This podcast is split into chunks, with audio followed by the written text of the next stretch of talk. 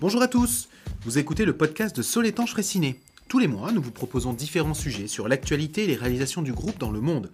Vous souhaitez en savoir plus sur nos sociétés? Suivez nos comptes Solétanche Fréciné sur Instagram, LinkedIn et Facebook. Vous pouvez également vous connecter sur notre site web www.solétanchefréciné.com.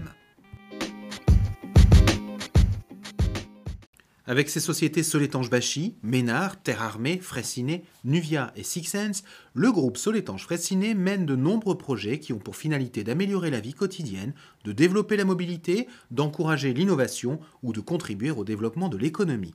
Voici un rapide tour d'horizon des projets en cours ce mois-ci. Commençons ce tour d'horizon en parlant mobilité, et plus précisément développement de la mobilité. Au Maroc, à Casablanca, où les équipes de Fraissinet réalisent en ce moment des travaux majeurs de réhabilitation de deux ponts en vue d'accueillir les nouvelles lignes de tramway de la ville, un vrai plus pour les nombreux habitants de la capitale économique du pays. Nous partons ensuite un peu plus à l'est, en Biélorussie, avec Terre Armée, qui réalise en ce moment les culées de deux viaducs en cours de construction. Situés sur un axe majeur de circulation à Minsk, la capitale, ces ouvrages d'art joueront un rôle important pour améliorer la mobilité des personnes. Un petit peu plus loin, en Asie, en Malaisie plus exactement, Soletanche Bashi participe à la construction d'une nouvelle autoroute souterraine de 21 km de longueur.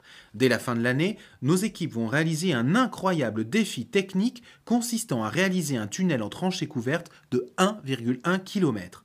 L'autoroute accueillera ses premiers usagers en 2026. Sur le continent américain, enfin, au Canada, nous retrouvons les équipes de Terre Armée à Regina, où vient d'être inauguré le contournement autoroutier de cette agglomération de 200 000 habitants.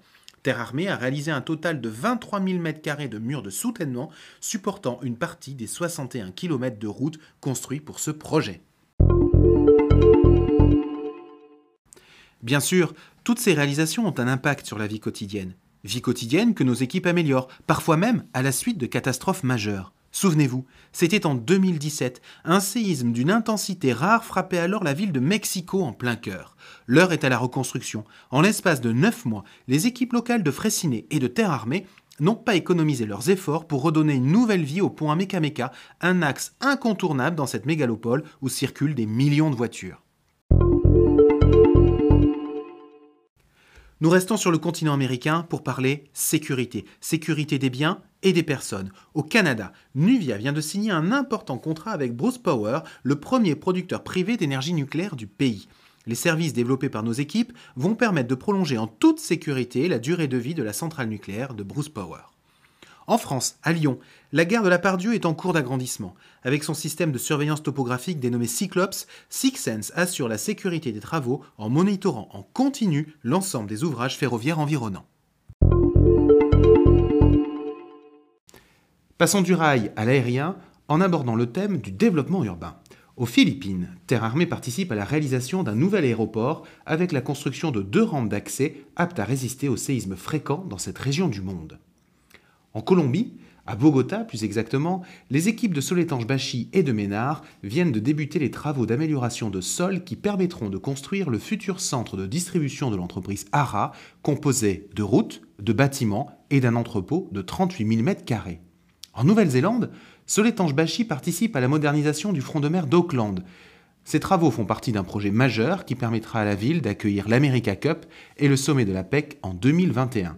Ils sont par ailleurs essentiels pour le développement de l'environnement urbain qui a fortement évolué depuis 1925, date de l'inauguration du front de mer.